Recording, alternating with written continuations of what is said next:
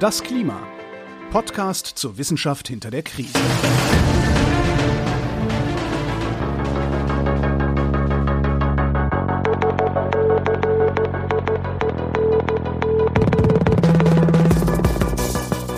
Hier ist das Klima, der Podcast zur Wissenschaft hinter der Krise. Und hier ist heute außerdem Ausgabe 52 des Science Busters Podcasts. Und bevor sich jetzt jemand Sorgen macht, den falschen Podcast gestartet zu haben, keine Angst, das ist alles in Ordnung. Das ist eine besondere Podcast-Folge, nämlich ein Crossover von Das Klima und dem Science Busters Podcast. Und warum das so ist, erklären wir auch gleich. Für alle, die sowieso nicht schon beide Podcasts regelmäßig hören, stellen wir das Klima und den Science Busters Podcast nochmal kurz vor.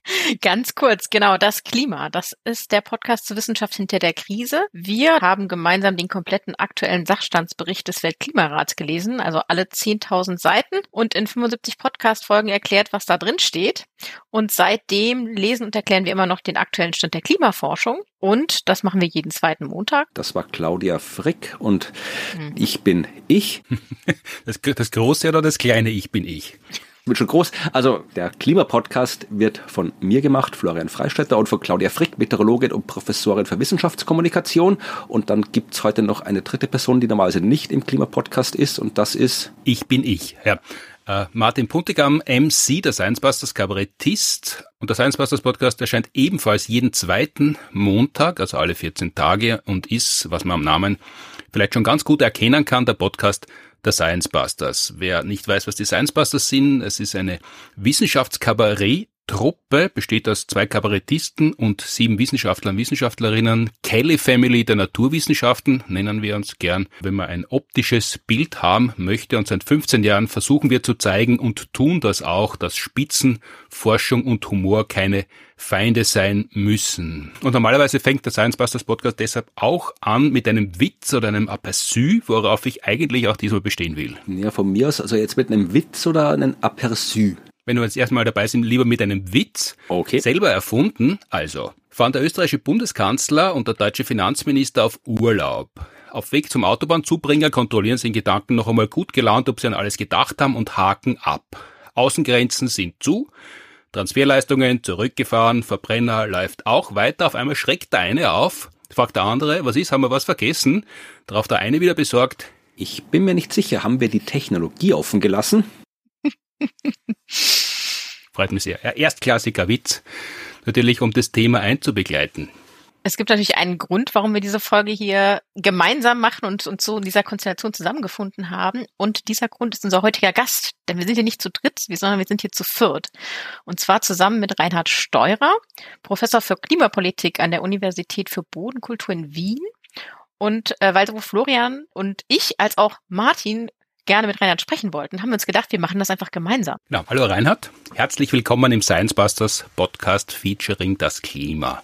Hallo und danke euch für die Einladung. Und ich möchte euch auch dazu gratulieren, dass ihr, wie ihr behauptet, alle Seiten des IPCC-Berichts gelesen habt. Da habt ihr mehr davon gelesen als ich. Das ist schon wirklich schwer äh, verdaulich und auch nicht ganz einfach zu verstehen. Wir behaupten es nicht, nur wir haben es gemacht. Ja. Tatsächlich, ohne irgendwas auszulassen, alles grund, gründlich. Ja, ein paar Sachen haben wir schon ausgelassen, so die, die Quellenlisten haben wir jetzt nicht komplett durchgelesen, den einen anderen die Absatz. 300 Seiten Quellenangaben, nee, das war's ah, nicht. Wahnsinn. Aber trotzdem beachtlich, wirklich, muss ich sagen. Ja, ich hänge mich da immer nur an. Äh, ich habe keine Seite des Klimaberichts gelesen, aber durch etliche Folgen des Klimapodcasts gehört. Ich glaube, das gilt, äh, gilt mhm. auch als Absolution. Wir kennen uns ja deshalb, weil wir gemeinsam am 28. März, also in acht Tagen, in der Kulisse in Wien einen Benefizabend gestalten für den Klimaaktivismus. Mhm, da, da, bin ich euch sehr dankbar dafür. Es ist eine tolle Initiative, wie man die Klimabewegung auch mit Geld unterstützen kann, das ja manche dringend notwendig haben zurzeit. Mhm. Und im Amt dabei sind Christoph und Lollo, Andreas Jäger, eben du, Flüsterzweig, Franz Essel, David Scheidt, Hosea Racilla, Gunkel und Walter und wir als Science Busters am 28. März halb acht in der Kulisse Wien sammeln wir Geld, damit eben unter anderem auch Klimaaktivismus Ausgaben bestritten werden können. damit. Im Zuge dessen haben wir uns kennengelernt und was wir im Science Busters Podcast immer gern machen, wenn jemand zum ersten Mal zu Gast ist, äh, ich frage, wo kommst du denn eigentlich her und was ist passiert, dass du der geworden bist, der du heute bist? Ja, das ist äh, in meinem Alter schon, schon eine halbwegs lange Reise. Ich bin ursprünglich Vorarlberger, habe dann lange in Salzburg gelebt, Studium Zivildienst dort gemacht und bin seit mittlerweile gut 20 Jahren in Wien. Seit meinem Studium weg äh, habe ich mich eigentlich für Umwelt- und Klimapolitik interessiert. Das äh, hat auch meine Berufslaufbahn bestimmt. Also ich habe mich, äh, seit ich in der Wissenschaft tätig bin, durchgehend mit Umwelt, Und Klimapolitik beschäftigt, wobei die letzten 15 Jahre ausschließlich im Zeichen der Klimapolitik gestanden sind. Wie ihr euch vorstellen könnt, eine wahnsinnig frustrierende Tätigkeit, weil im Grunde habe ich naja, so über, über 25 Jahre den Stillstand äh, in der Klimapolitik und, und die Scheinnachhaltigkeit begleitet, erklärt und analysiert, warum wir äh, nicht weiterkommen, Ziele verfehlen. Und da braucht man schon dicke Haut so über die Jahre. Ja. Hm, gut, als Vorarlberger bist du ja das eigentlich eh gewohnt, weil ihr habt einen komischen Dialekt, ihr seid ein sehr kleines Bundesland. Die Schweiz wollte euch nicht haben, obwohl er euch von Österreich abspalten wollte. Also da bist du ja Frust eh gewöhnt, rein mhm. historisch. Jetzt, äh, wenn du sagst, im Studium hat es angefangen, dein Interesse für Klimapolitik. Was war denn davor? Weil du warst ja auch einmal der kleine Reinhard, der in die Volksschule gekommen ist und davor warst du auch schon der noch kleinere Reinhard. Was wolltest du denn da werden? Was ist dir denn da vorgeschwebt? Da wolltest du ja nicht Klimapolitikprofessor werden, der Stillstand dokumentiert, sondern äh, möglicherweise ganz was anderes. Ja, mein erster Berufswunsch, an den ich mich erinnern kann, war Tischler. Ähm, deswegen bin ich dann so als Ersatz fürs Polytechnische ein Jahr in die Handelsschule gegangen. Nach dem einen Jahr Handelsschule haben wir gedacht, okay, ein bisschen mehr Schule ging noch. Habe dann anstatt mit der Tischlerlehre begonnen, eine äh, Handelsakademie angeschlossen, also bis zur Matura weitergemacht. Eigentlich ursprünglich mit dem Ziel, irgendwo in der Wirtschaft tätig zu sein, auf einer Bank oder so. Und im Laufe der Handelsakademie hat sich dann das politische Interesse entwickelt. Ähm, auch der deswegen, weil wir interessante Lehrer gehabt haben, die sehr links und sehr rechts gestanden sind. In dem Spektrum hat sich das Interesse entwickelt und da ist dann auch das Interesse an Umweltschutz und Klimaschutz dazugekommen, unter anderem auch durch Medienberichte wie ORF-Dokumentation äh, zu, zur Klimakrise, an die mich noch sehr gut erinnert. Das war so späte 80er Jahre. Aber wenn ich mich kurz einmischen darf, ähm, wieso bist du dann in die Richtung Politik gekommen und nicht in Richtung Naturwissenschaft? Weil mein erster Gedanke, wenn es ums Klima geht, wäre gedacht, ich schaue mir jetzt an, wie die Atmosphäre funktioniert, was mit dem CO2 mhm. ist und so weiter, aber du bist ja in Richtung Politikwissenschaft gegangen. Ja, jetzt könnte ich natürlich arrogant sagen, ich habe damals wohl schon geahnt, dass die ultimativ entscheidende äh, Fragestellung gesellschaftswissenschaftlicher Art ist. Äh, und zwar ist das, was uns jetzt fällt, tatsächlich Wissen über die Gesellschaft, wie wir diese Transformation hinkriegen. Wir wissen die naturwissenschaftlichen Grundlagen längst. Die Naturwissenschaft kann zu der Transformation aktuell eigentlich nichts mehr beitragen, außer ständig und immer lauter Alarm schlagen. Und die entscheidenden Fragen heute sind so, wie schaffen wir diesen Alarm so in die Gesellschaft zu bringen, dass die meisten Leute das kapieren, um was es da geht und dann die entsprechend notwendigen Maßnahmen, die für, für die Dekarbonisierung notwendig sind, unterstützen. Das wäre jetzt meine rückblickende Antwort aus der heutigen Sicht.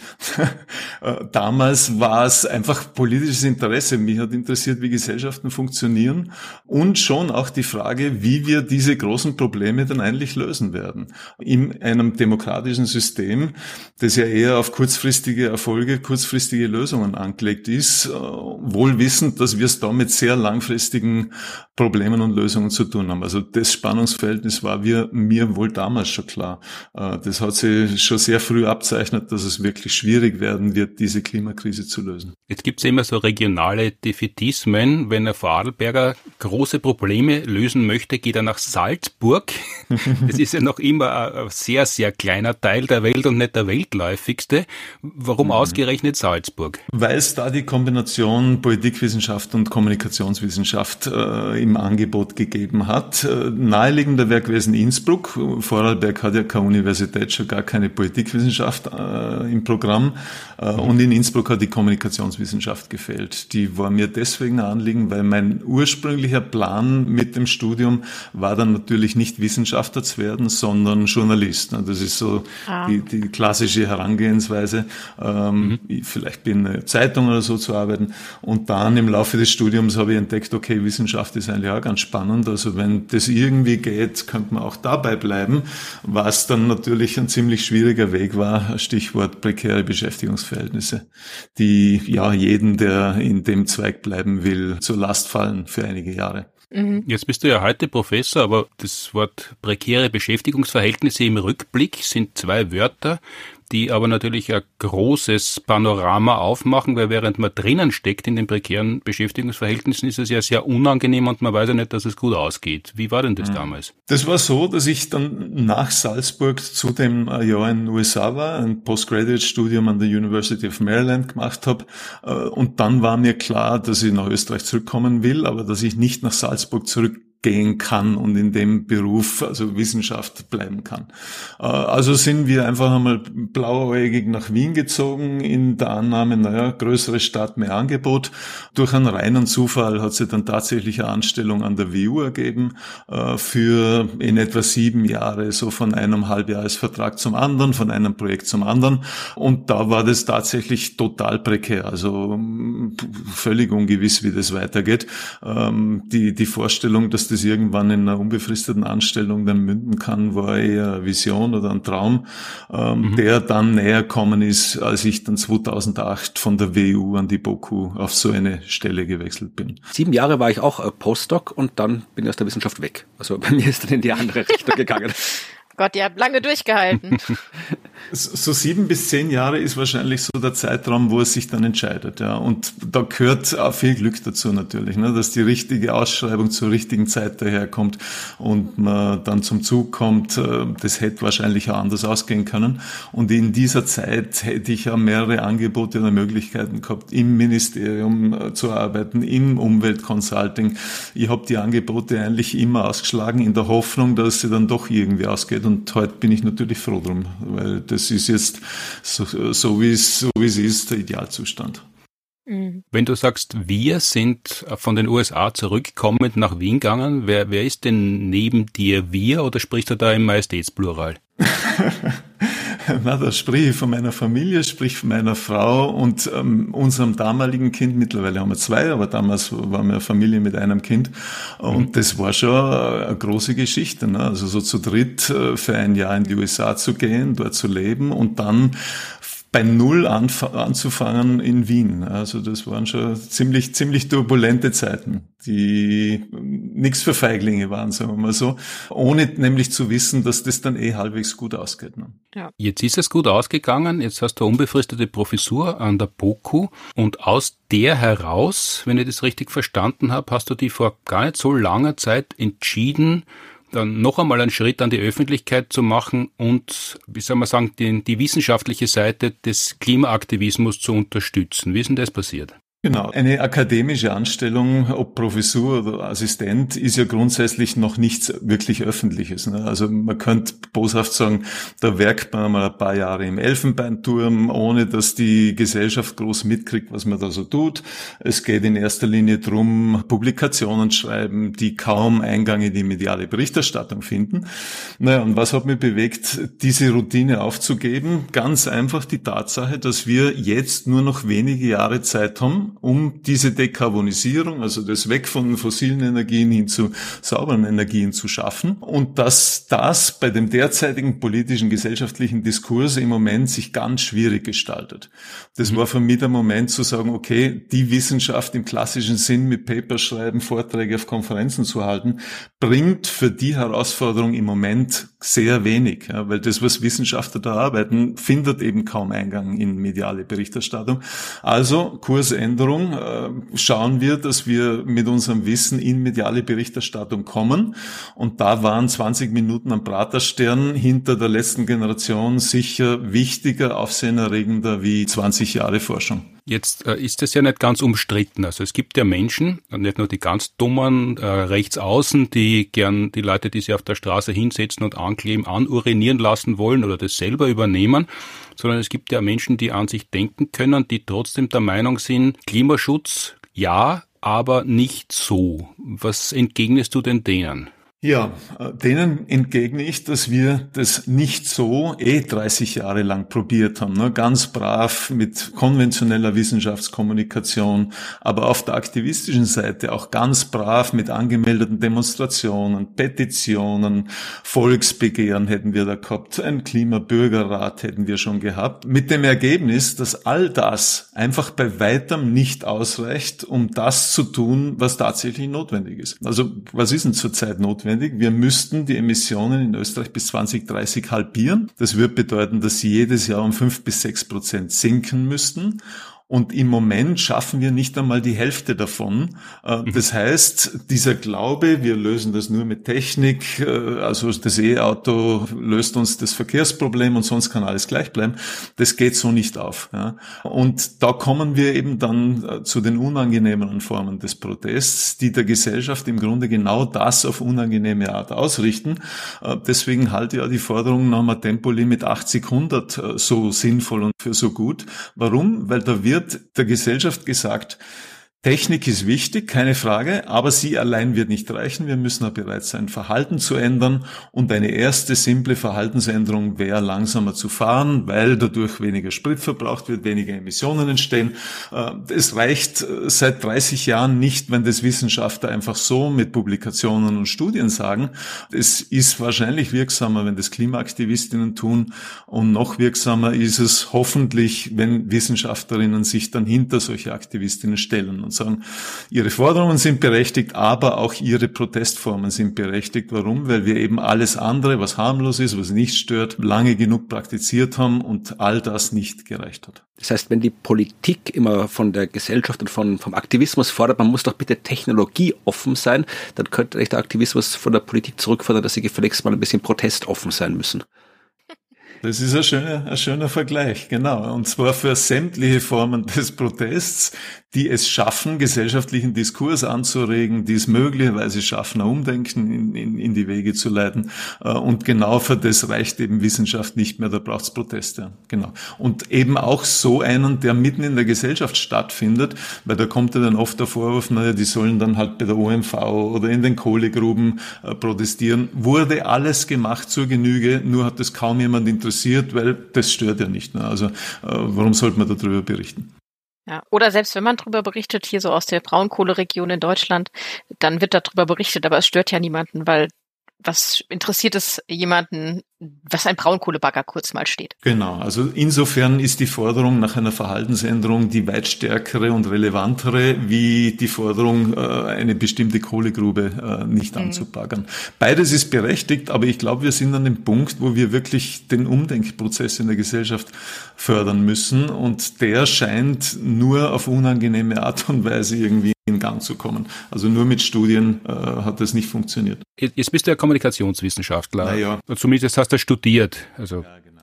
Kommunikationswissenschaft hilft dir ja, wenn du jetzt in der Öffentlichkeit stehst, mit der Art und Weise umzugehen, wie da kommuniziert wird. Und momentan hat man das Gefühl, Verzögerung ist die große Taktik, aber indem man Wörter reinwirft, die ganz was anderes bedeuten, als sie in dem, in der Diskussion bedeuten sollen. Das kennt man schon aus den letzten Jahren. Querdenken war in den 90er Jahren des 20. Jahrhunderts noch kein Begriff, wo man äh, die Augen verdreht hat und sie gesagt hat, ja, da braucht man gar nicht weiter zuhören, äh, sondern das waren halt oft kauzige oder originelle Typen. In Österreich sehr bekannt war Günther Nenning, der äh, als einer der großen Querdenker äh, gegolten hat. Der hat halt immer wieder mal unkonventionellere, bessere und schlechtere Ideen in die Diskussion geworfen. Äh, aber er war jetzt kein antimoderner, reaktionärer Mensch, wie das bei den heutigen Querdenkern, Querdenkerinnen äh, oft so ist. Oder Skepsis ist ein Begriff, der fast entwertet worden ist, weil Leute, die einfach keine Ahnung haben oder keine Ahnung haben wollen oder nur leugnen oder nur Unsinn erzählen, gerne als skeptisch gelten wollen.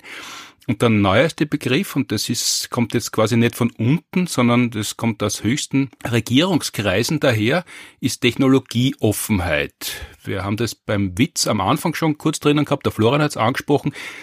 Technologieoffen, das ist ja nahezu auch schon ein wertloser Begriff, obwohl Technologieoffenheit eigentlich was Gutes wäre. Wenn, wenn man aber jetzt hört, wer das wie verwendet, dann ist das ja fast das Gegenteil, oder? Wie gehst du damit um? Also Technologieoffenheit wäre ein wunderschönes Konzept, wenn sie die Gesetze der Physik respektieren würde. Und im Moment äh, versucht man mit dieser Forderung Gesetzmäßigkeiten der Physik auszuhebeln. Nämlich man versucht zu vermitteln, dass doch äh, Autos und, und Gasheizungen zu Hause mit Wasserstoff oder Biogas betrieben werden können, obwohl die um vieles ineffizienter sind wie Wärmepumpen oder Elektroautos. Äh, und da werden also wirklich Nebelgranaten geschmissen mit dem einzigen Ziel, die, die fossilen Produkte im Moment möglichst lange im Umlauf zu lassen. Ne? Also wenn ich wirklich äh, glaube, dass PKWs in Zukunft mit, mit Wasserstoff oder mit E-Fuels betrieben werden können, dann kann ich ja den Verbrennungsmotor ewig lange betreiben und wenn dann zu wenig E-Fuels vorhanden sind, na, dann müssen wir halt weiter mit Benzin und Diesel fahren, weil man kann ja die Autos dann nicht aus dem Betrieb nehmen. Ne? Mhm. Äh, und tatsächlich ist es so, dass wir in vielen Bereichen äh, sehr problematische Begriffe verwenden, auch in wissenschaftlichen Bereichen Bereichen. Also äh, so selbst so Begriffe wie Klimawandel oder globale Erwärmung, die von Wissenschaftlerinnen ständig verwendet werden, sind höchst problematisch. Da gibt es ja genügend Bücher dazu von Linguistinnen, die dann ganz klar sagen, Klimawandel ist eine grobe Verharmlosung von dem, was da stattfindet. Also zum einen wird da suggeriert, dass sich da halt ein wenig was wandelt und das ist dann ungefähr so harmlos, wie wenn man äh, von Wien nach Rom auf Urlaub fährt oder so. Äh, und das Ganze auch sehr, sehr passiv ist, also als ob wir da keinen Anteil dran hätten. Das wandelt sich halt so. Globale Erwärmung äh, ganz ähnlich. Erwärmung ist für jeden etwas Positives. Das hat keine alarmierende Konnotation. Hingegen globale Erhitzung oder Klimakrise, das klingt ganz anders, aber das verwenden viele ganz bewusst nicht, weil sie wollen ja nicht zu sehr Alarm schlagen. Bis hin zu Klimaschutz. Auch das Wort ist im Grunde völlig absurd, weil es suggeriert, als ob wir so großzügig wären und das Klima schützen müssten oder die Erde vor, vor irgendwelchen äh, menschlichen Emissionen. Dem Klima ist es völlig egal, der Erde ist es völlig egal, ob wir es aufheizen oder nicht, das Klima. Äh, es geht einzig und allein um Zivilisationsschutz. Das heißt, wir müssten eigentlich uns selbst schützen, wir müssten das auch so benennen, aber das sagen wir nicht, weil dann müssten wir zugeben, dass die Zivilisation äh, durch das Phänomen in Gefahr wäre. Ne? Äh, und dann könnte man noch ein paar andere Begriffe anfügen. Also Skeptiker ist wirklich eine grobe Verharmlosung von dem, was die tatsächlich tun, nämlich verleugnen, Fakten verleugnen, äh, wissenschaftliche, wissenschaftlichen Konsens verleugnen. Äh, und dann reden wir oft von Verschwörungstheoretikern, als ob das irgendwie eine legitime Theorie wäre, die da aufstellen. In Wirklichkeit sind das Mythen und, und Märchenerzählungen und so müsste man sie ja bezeichnen dann. Merkt man denn, ähm, dass sich Sprache ja auch wandelt, dass die Bedeutung dieser Worte sich auch verändern? Also äh, wirkt Klimawandel heute bedrohlicher, als er vielleicht noch vor zehn Jahren klang, das, das Wort? Ich frage mich das immer, wenn man es benutzt, hat es ja einen Abnutzungs- oder Nutzungseffekt. Das Wort ist heute genauso verharmlosend ah. wie vor zehn Jahren. Und wenn man sich Statistiken anschaut, wie sich die Begrifflichkeiten verändert haben, da gibt's schöne quantitative Auszählungen, welche Begriffe in Parlamentsreden im Deutschen Bundestag oder im österreichischen Nationalrat zum Beispiel verwendet worden sind über die letzten 30, 40 Jahre.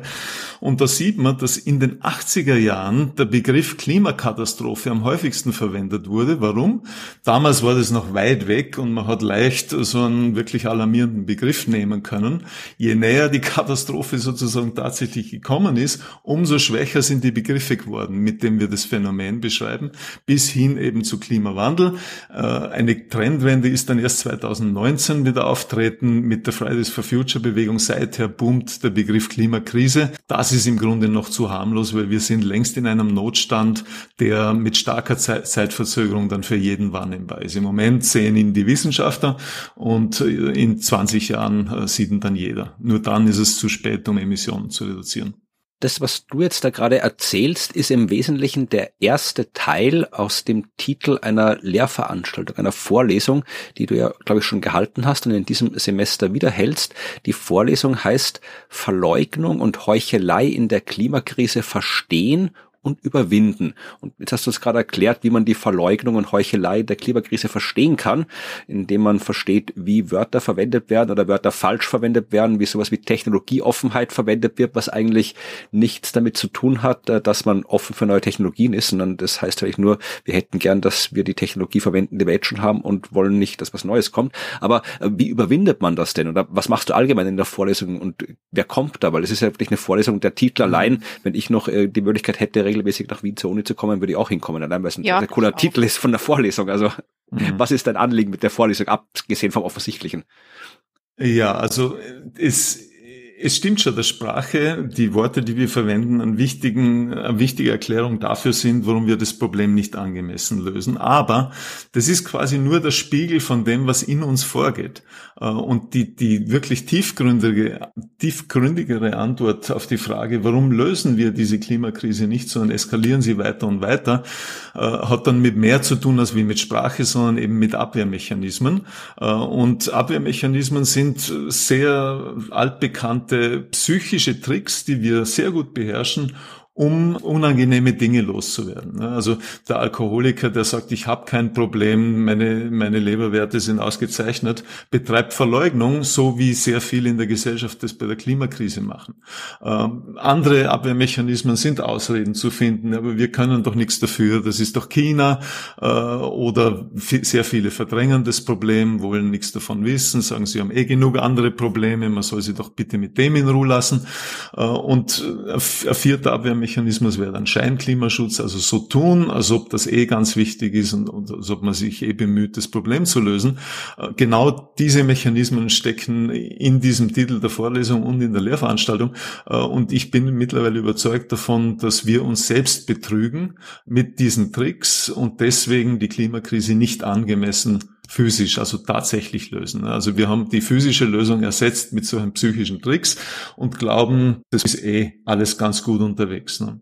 Äh, das Gegenteil ist der Fall. Wissenschaftler sagen uns tagtäglich oder regelmäßig, dass wir nach wie vor geradewegs in einer Katastrophe unterwegs sind. Das heißt, es ist so ein kollektives Verleugnen und ein kollektives sich anlügen, weil es ist ja nicht eine Person, sondern wir machen das ja als Gesellschaft Insgesamt. Genau. Das ist ein, ein wirklich großes Gesamtkunstwerk, das wir da als Gesellschaft produzieren seit mehreren Jahrzehnten, in dem alle Bereiche der Gesellschaft ineinander greifen. Und zwar ohne Verschwörung, wohlgemerkt. Also da gibt's niemand, der das orchestriert, sondern einfach, weil es so der einfachste und angenehmste Weg ist, mit dem noch möglichst viel lange so bleiben kann, wie es ist, bis dann halt irgendwann nichts mehr so ist, wie es einmal war.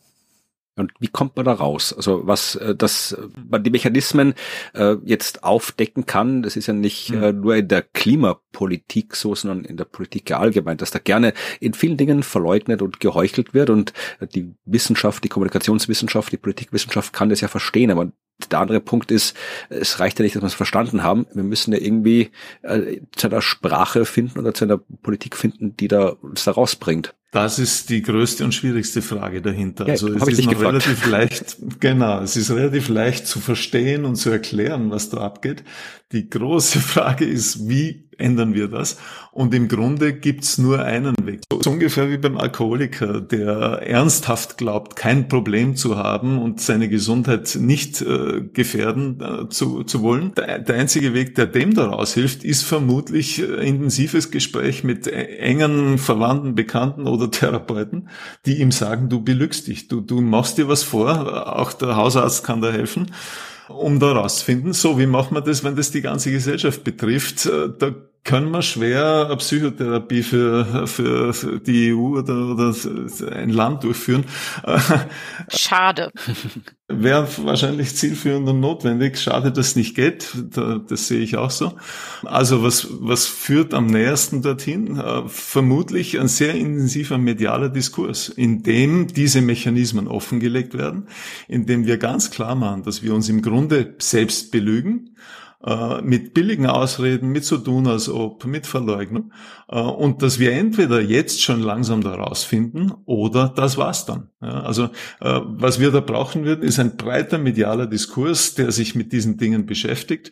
Was kriegen wir anstelle dessen? Es werden Ausreden transportiert, äh, es werden Ausreden sogar befeuert äh, und wir diskutieren dann Wochen und Monate drüber, ob das äh, wirklich äh, sein muss, dass der Verbrennungsmotor verboten wird. Ja. Ähm, was nicht stattfindet, ist die Diskussion darüber, dass wir da mit, mit Ausreden und mit Scheinlösungen hantieren.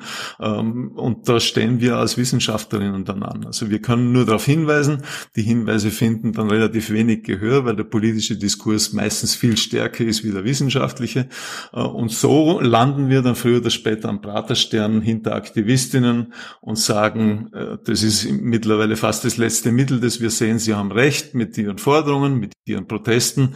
Und entweder wir kapieren es jetzt dann äh, oder das war's. Äh, für die Hörerinnen und Hörer, die uns aus Deutschland zuhören und nicht sofort wissen, was der Praterstern ist, ist das, glaube ich, wie so ein arges Gefängnis in Österreich, wo man dann irgendwie eingesperrt wird. Also ist eine sehr, sehr große äh, Kreuzung, großer Kreisverkehr in Wien und dort hat die letzte Generation unter anderem auch, äh, so wie es auch in Deutschland tut, den Verkehr blockiert und bei einer dieser Aktionen war auch angestoßen durch Reinhard äh, ein, ein, eine große Gruppe über 40 Wissenschaftlerinnen und Wissenschaftler vor Ort, um eben zu sagen, wir stellen uns hier symbolisch und in echt hinter die letzte Generation, die sich da irgendwie auf die Straße klebt, um darauf hinzuweisen. Also das ist äh, gemeint, wenn hier von Aktivismus am Praterstern gesprochen wird. Und, und das Schöne ist, dass äh, unser Aufruf Gehör gefunden hat. Wir haben dann nämlich aufgerufen dazu, dass sich auch andere Gruppen, andere Wissenschaftlerinnen hinter die Proteste stellen sollen. Und mittlerweile gab es fünf, glaube ich, äh, ähnliche Aktionen in Innsbruck, Klagenfurt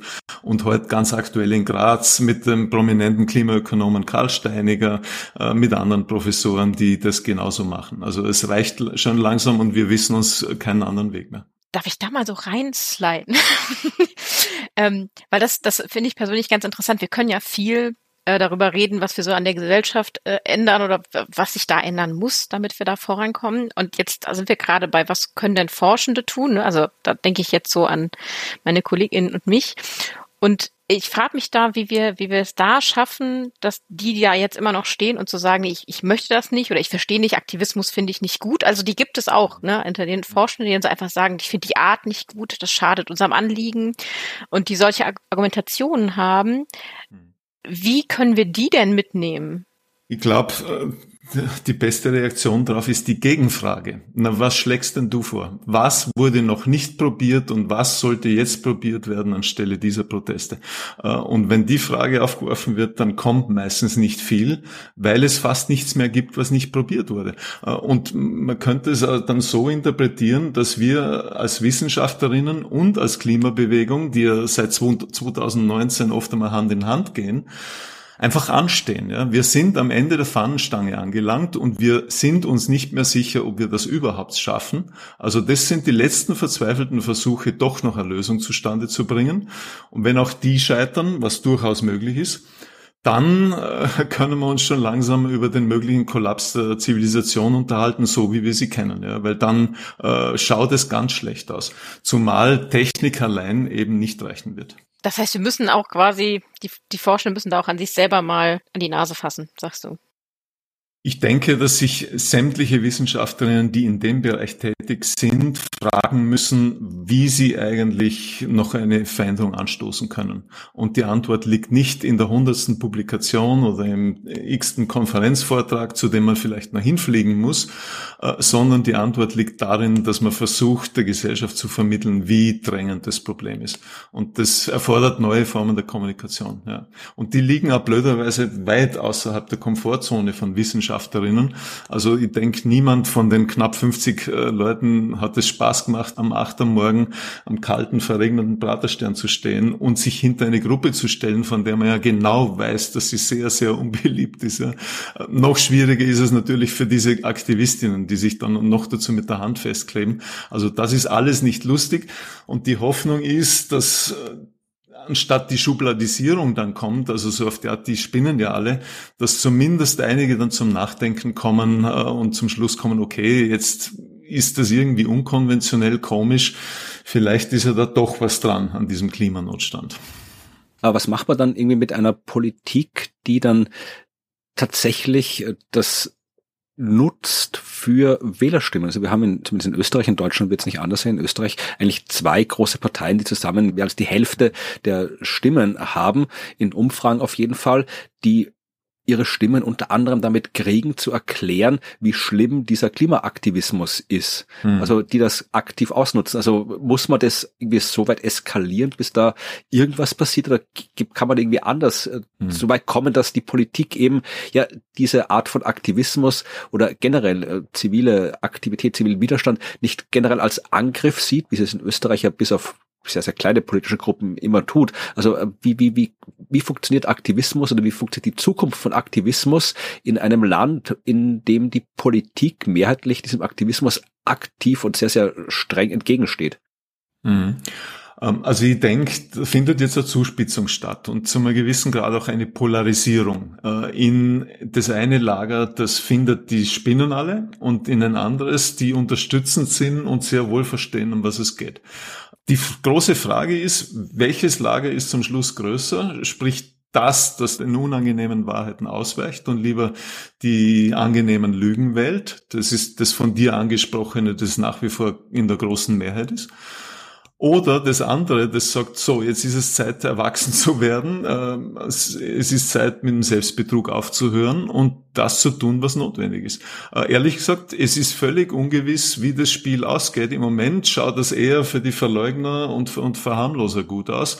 Aber wenn der Aktivismus das nicht ändert, dann haben wir auch nichts verloren, ja? weil das ist sowieso der Status quo, dass wir der unangenehmen Wahrheit äh, nicht ins Auge sehen. Also es ist tatsächlich sowas wie der letzte Versuch, das noch zu gewinnen. Und äh, nützt er nichts, so schadet er nicht, weil wir sind ohnehin nicht auf der Siegerstraße. Das sind unfassbar starke Worte. Du hast gerade gesagt, da müssen wir erwachsen werden und einsehen, dass die Formen dieser dieses Aktivismus einfach notwendig sind. Und in der Politik wird ja oft das Gegenteil behauptet. Ne? Diese hm, Menschen werden sicher. nicht erwachsen.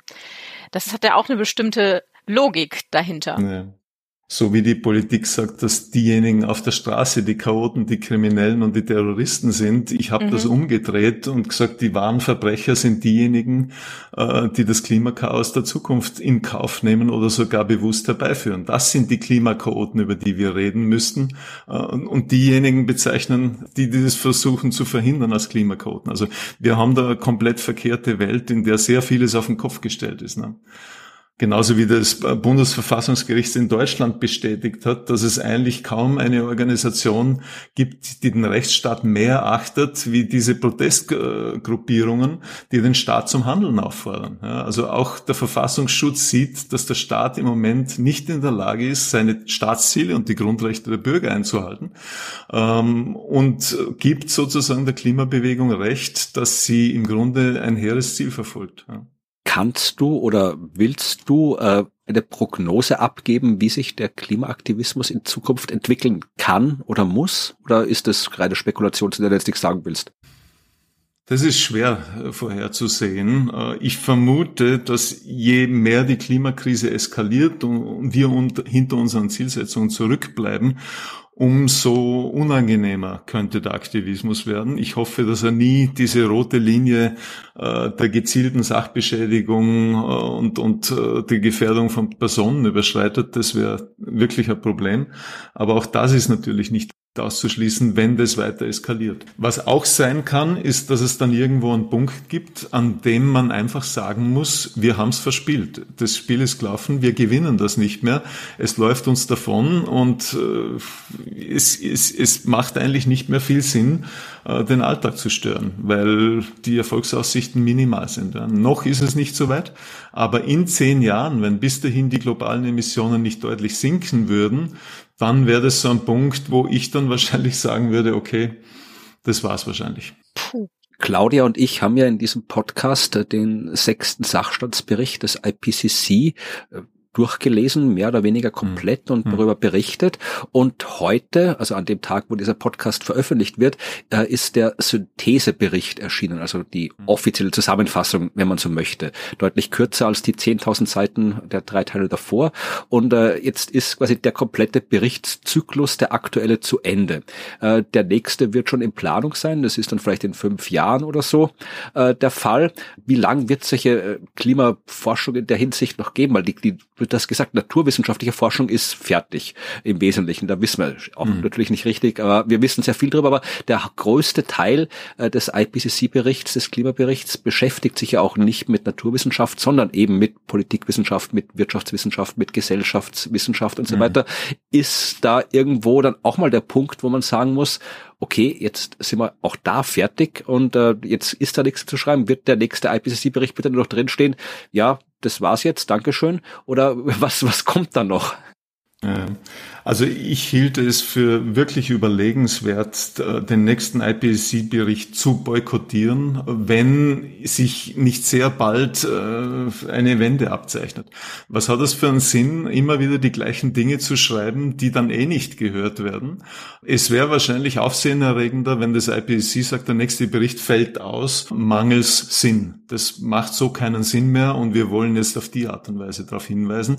Was nicht bedeutet, dass es nichts mehr zu beforschen gibt. Ja, also selbst äh, wenn es nicht mehr darum geht, die Klimakatastrophe zu verhindern, sondern wenn es nur noch darum gehen wird, sie hinauszuzögern um ein paar Jahrzehnte, äh, das wäre dann quasi das Worst-Case-Szenario, wenn wir nicht schaffen, die Emissionen runterzukriegen, gibt es ja nach wie vor Möglichkeiten, das Ganze zu beforschen, äh, bis hin zu, wie gehen Gesellschaften mit dem drohenden Chaos am besten um? Wie kann man Demokratien so stabilisieren, dass sie auch mit turbulenten Zuständen noch halbwegs zurechtkommen. Also Forschungsfragen werden nie ausgehen, nur der Fokus wird sich dann verschieben. Aber möglicherweise wäre dazwischen, zwischen dem jetzt versuchen wir das Problem noch zu lösen und den neuen Forschungsfragen sinnvoll eine Pause-Taste zu drücken und zu sagen, Leute, entweder äh, ihr kommt in die Gänge oder wir, wir müssen irgendwie anders mitteilen, wie ernst es ist. Was ja eigentlich interessant ist, weil der IPCC-Bericht ja nicht nur die Stimme der Wissenschaft ist, ist, sondern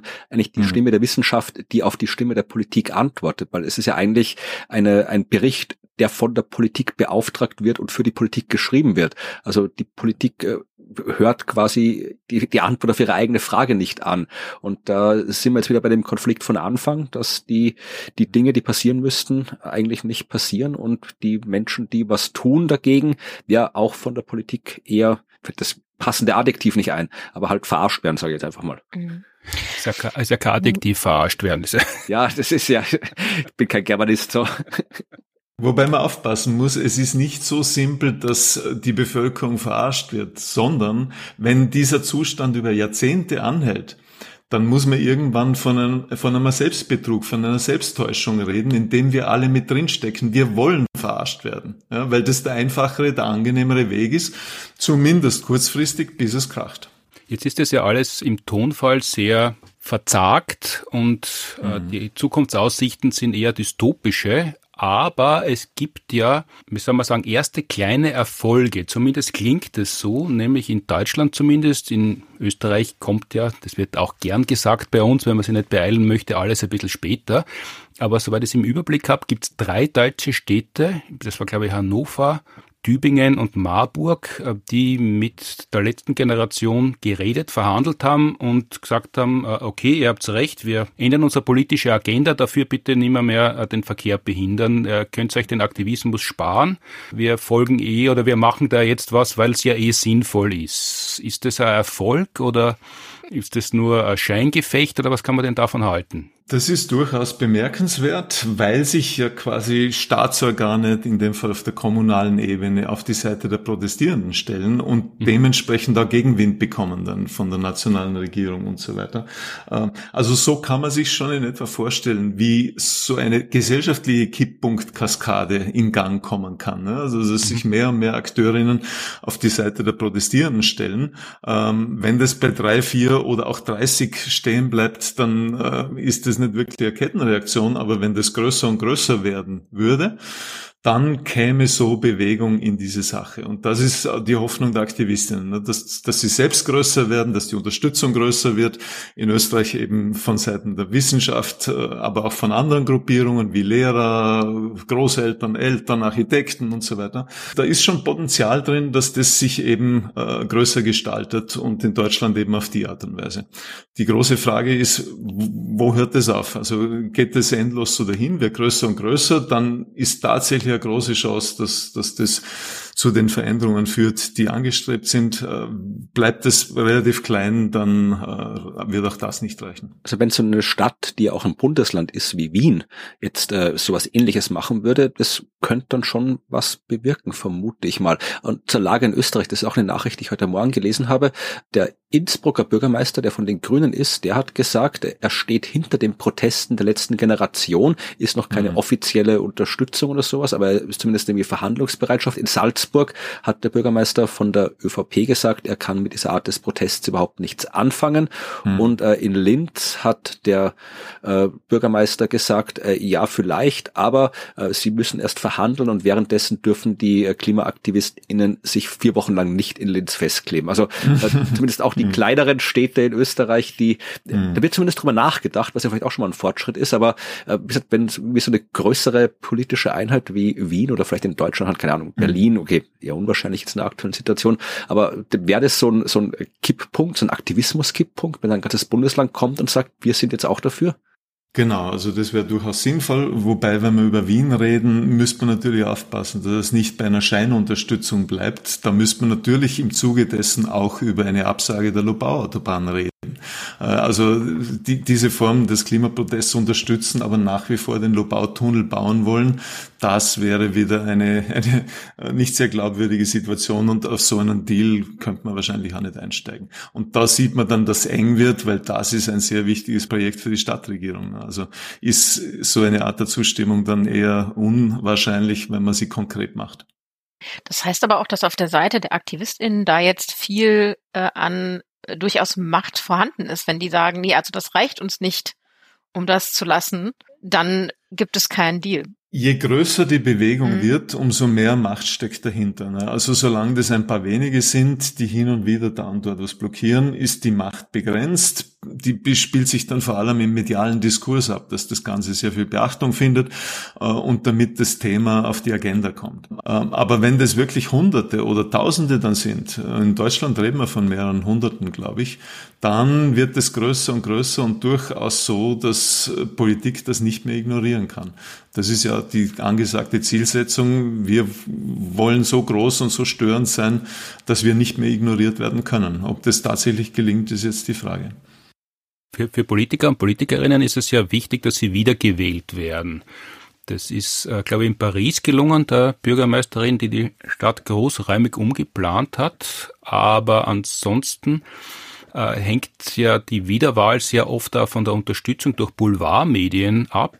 In Österreich hat es, ich glaube in den 80er Jahren war das äh, in Hainburg, den Plan gegeben, ein Kraftwerk zu bauen, die Au zu roden und so richtig Gegenwind und so richtig mächtigen Gegenwind, sodass das Projekt dann auch zu Fall gekommen ist, hat es ab dem Zeitpunkt gegeben, wo die österreichische, die größte österreichische Boulevardzeitung, die Kronenzeitung, auch die, äh, die Seite ergriffen hat gegen den Bau dieses Kraftwerks. Wie, wie schaut's mhm. denn da medial aus? Ist da was zu erwarten? Weil es gibt in Österreich noch immer sehr reiche, sehr mächtige, sehr hoch subventionierte Boulevardzeitungen, deutlich mehr als damals. Äh, wo stehen denn die? Das ist äh, relativ einfach. Also die, die größten Boulevardmedien ähm, stehen eher auf der skeptischen Seite gegenüber diesen Protesten und sagen, na, Klimaschutz ist schon gut und recht, aber doch nicht so. Ähm, sie stehen damit eindeutig auf der Seite des Scheinklimaschutzes, der möglichst unauffällig sein soll, nicht wehtun soll äh, und, und sich aus dem Alltag der Menschen fernhalten soll. Äh, also die, diese Diskussion wird dazu gespitzt. Äh, die, die Proteste zeigen auch deutlich auf, inwiefern jemand wirklich für ernsthaften Klimaschutz steht oder eher zum Scheinklimaschutz neigt. Der dann auch sagt, Tempo 80, 100 wollen wir nicht, das Verbot von Öl- und Gasheizungen, das kommt auch viel zu schnell. Also ähm, da, da trennt sich sozusagen Spreu vom Weizen und leider äh, haben wir im Moment recht viel Spreu, sprich sehr viel Scheinklimaschutz in der medialen Welt, in der Politik, in der Gesellschaft. Und da wären wir wieder bei einem Lernprozess, der notwendig ist. Entweder wir kommen raus aus diesem so tun als ob und lösen es ernsthaft oder es wird sich nicht mehr ausgehen. Ganz endgültig lösen werden wir das äh, Klimaproblem nicht am 28. März. Aber ich weise gern noch einmal darauf hin. Benefizabend für den Klimaaktivismus, 28. März in der Kulisse Wien, Beginn 19.30 Uhr mit Christoph und Lollo, Andreas Jäger, dir, Reinhard, äh, Flüsterzweig, Franz Essel, David Scheid, Hosea Ratschiller, Gunkel und Walter und uns Science Busters. Und so wie es ausschaut, wird es vielleicht eh nicht der letzte Abend dieser Art bleiben. Dann freuen wir uns auf den Benefizabend, sofern man sich darauf freuen kann. Es wird auf jeden Fall ein unterhaltsamer Abend werden, aber besser wäre es, man könnte ihn unter einem anderen Motto machen, als dass man Geld für was sammeln müsste, was eigentlich gar nicht notwendig sein sollte, weil alle gescheit sein sollten, sich entsprechend zu verhalten. Aber es wird auf jeden Fall ein schöner Abend werden. Und wenn ihr Lust habt, kommt vorbei. Und danke für die Einladung und auch danke für den Benefizabend und noch schöner, wenn er nicht der einzige und letzte sein wird, weil ich glaube, wir sind da wirklich in einem noch längeren Prozess, äh, der noch einige Anstrengungen erfordern wird. Und alles sehr positiv sozusagen, das gibt auch Hoffnung, weil all das ist ein Zeichen dafür, dass es noch nicht zu spät ist. Ne? Weil sonst würde man einfach nichts mehr tun und sagen, das bringt es eigentlich nicht mehr. Ne? Das heißt, das ist in Wirklichkeit die gute Nachricht, auf die so viele warten, die damit mhm. nichts anfangen können, mit dieser Form von Protest. Wenn der Protest aufhört, weil er sinnlos ist, ist das eigentlich eine sehr schlechte Nachricht dann. Richtig, das wäre äh, dann wirklich ja. ernst. Also solange die Proteste laufen, ist noch Hoffnung. Das ist die gute Nachricht, genau. Ja, aber nicht, also im nächsten IPCC-Bericht gibt es dann hoffentlich nicht Kapitel darüber, wie wir es schaffen, Demokratien aufrechtzuerhalten und Flüchtlingsströme hm. umzulenken. Aber ich fürchte, genau das werden wir lesen. Ja, das wird vielleicht der übernächste dann sein. Ja. Solange noch irgendwo AktivistInnen kleben, besteht noch Hoffnung. Mhm. Sehr gut. Als ausgebildeter Katholik übe ich mich in der Demutsgeste und sage Danke, dass der Science Busters Podcast bei Das Klima zu Gast sein hat dürfen und überlass dir, Florian, und dir, Claudia, die Abmoderation der heutigen Ausgabe. Wer gerne noch was wissen möchte zum Aktivismus, wo und wie man sich am besten festkleben kann oder was auch immer, kann uns Feedback geben. Und wenn es tatsächlich interessante und relevante Fragen sind, dann leiten wir das auch gerne an den Reinhard weiter. Wenn ihr sonst irgendwas fragen wollt und irgendwas sagen wollt, dann macht das einfach, nämlich unter podcast.dasklima.fm oder ihr schreibt einen Kommentar auf der Seite dasklima.fm. Da könnt ihr auch äh, alle Shownotes zu allen Folgen finden. Da findet ihr auch auch die weiterführenden Links und Informationen zu dieser Folge, wenn ihr wissen wollt, wo genau die Vorlesung von Reinhard Steurer zu Heuchelei und Verleugnung in der Klimakrise stattfindet, wenn ihr wissen wollt, welche Städte sich wie, wo, mit wem solidarisiert haben oder nicht. All die diversen Nachrichten und weiterführenden Links findet ihr da. Das könnt ihr schauen. Ihr könnt uns auch gerne auf den Podcast-Plattformen, die es so gibt, abonnieren, bewerten, kommentieren, was es alles so gibt, um Podcasts sichtbarer zu machen. Das freut uns. Ihr könnt den Klimapodcast sogar unterstützen unterstützen mit Steady. Auch das ist möglich. Äh, alle Infos dazu gibt in den Show Notes und wenn ihr was finden wollt, dann schaut da rein oder ihr erzählt den anderen Leuten, die ihr so kennt von diesem Podcast. Das freut uns am meisten, weil je mehr Leute dem Podcast zuhören, desto besser und das gilt, behaupte ich jetzt auch mal für den Science Buster Podcast. Selbstverständlich, äh, je mehr Leute weltweit das Klima und Science Busters Podcasts hören, desto besser für die Welt. Auch in unseren Shownotes findet man alle Links und Hinweise, wenn man nicht bei das Klima schauen möchte, aus welchen Gründen immer, oder man kann parallel schauen und äh, ein Suchbildrätsel veranstalten, auch Fragen zur heutigen Folge und andere Fragen, die wir im Science Busters Podcast beantworten sollen und hoffentlich auch können, an podcast.sciencebusters.at oder über Instagram oder Facebook. Und wer möchte, sind auch Audiofiles immer gern willkommen, die wir dann vorspielen als Fragen und beantworten. Danke fürs Zuhören, Streamen, Downloaden, Abonnieren, Bewerten, Empfehlen, mit ankleben, Benefizen und was noch immer man mit dem Podcast machen kann. Danke Florian, danke Claudia und von mir tschüss. aus tschüss. Schönen Tag noch. Bis zum nächsten Mal. Tschüss.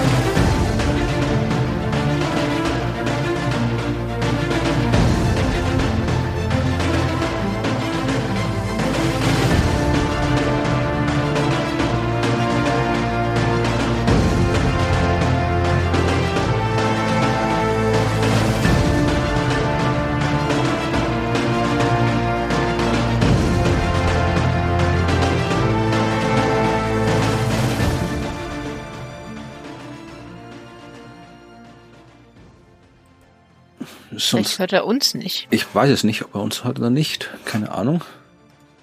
Hätte ich jetzt mal vermutet. Hm. Seid ihr noch über andere Kommunikationsformen miteinander äh, verbunden? Wenn du mich meinst, nein. Aha, jetzt scheint er eine E-Mail zu schreiben, der Reinhard. Genau, dachte ich mir. Schauen wir mal. ist aber schön, dass es jetzt so rum ist. Also, dass wir ihn jetzt hören, aber er uns nicht mehr. Das ist quasi. Vielleicht hört er uns ja auch. Also vielleicht, ich weiß es ja nicht. Naja, wenn wir das Tippen hören, ja, dann eh, hört keine er uns nicht, weil sonst könnte er ja sagen, dass er uns hört. Vielleicht ist der Nehammer gerade reingekommen ins Büro und er kann nicht reden. Hm, Man weiß es nicht. unangenehme Situation.